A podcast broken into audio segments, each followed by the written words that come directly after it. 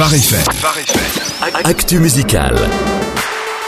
Et c'est une nouvelle actualité musicale qui se présente là ce matin avec une belle découverte pour le coup de cœur Phare FM de la semaine. Et oui, un jeune artiste dégoté par le boss, le dénicheur de talent par excellence, j'ai nommé Toby Mac. Waouh. Michael Cochrane a 24 ans, il vient d'une petite ville de 300 habitants, perdu au fin fond de l'Indiana. Ah oui, il fallait le chercher celui-là, effectivement. Oui, oui, bon, il est sorti de son trou hein, pour qu'on l'entende quand même.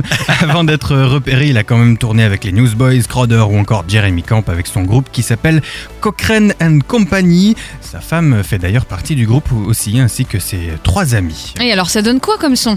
Bah, tu prends un gars des campagnes américaines, donc les sonorités bien folk qu'on retrouve chez Need to Breed par exemple, ou encore Billy Joel. Euh, mais tu rajoutes ça un goût prononcé pour le piano rock and blues pop de Ray Charles, le tout relevé par des textes qui sentent bon l'espoir, la grâce et les secondes chances. Et voilà le son de Cochrane Co. Excellent. Et le titre euh, coup de cœur de la semaine s'appelle Church. De quoi parle-t-il? Alors il parle de son histoire avec l'église. Il y a grandi, lui a tourné le dos, il a plongé à fond dans la vie et puis à force d'expériences un peu douloureuses, il n'a pas trouvé en fait de meilleur endroit pour guérir que cette euh, communauté bienveillante et le message de l'évangile. C'est un appel à revenir à cette place où on se sent à la maison, accueilli, peu importe notre condition, revenir au pied de la croix. Alors c'est pas un trophée pour vainqueur la croix, hein, mais c'est l'abri par excellence pour le pécheur repentant. L'Église, bien plus qu'un lieu de pèlerinage, bien plus qu'une obligation, c'est une fondation, c'est la famille.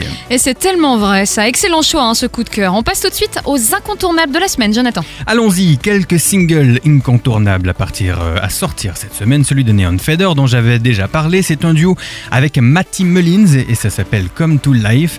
On a aussi un single de Stars Godim cette semaine et ça s'appelle It's Gonna Be Better. Pas d'album incontournable cette semaine. Les temps changent en même temps. Des scoops alors peut-être? Oui, le premier, c'est un nouveau Michael W. Smith à sortir la semaine prochaine. Ça s'appellera Awaken, a Surrounded Experience.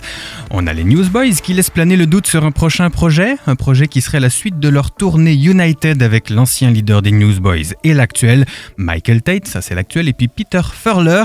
Ça ressortirait peut-être en mai, je vous confirme ça dès que possible. Sinon, un beau scoop aussi, celui fourni par Sébastien Korn, le leader du groupe Impact qui, après l'aventure de Sandra Kwame, propose aussi à son tour un projet en solo qui s'appellera Chroma et ça vise à faire cheminer les auditeurs dans un pèlerinage musical et spirituel en sortant un single tous les deux mois. Le premier devrait sortir le 29 mars. J'aime bien l'idée, c'est très original.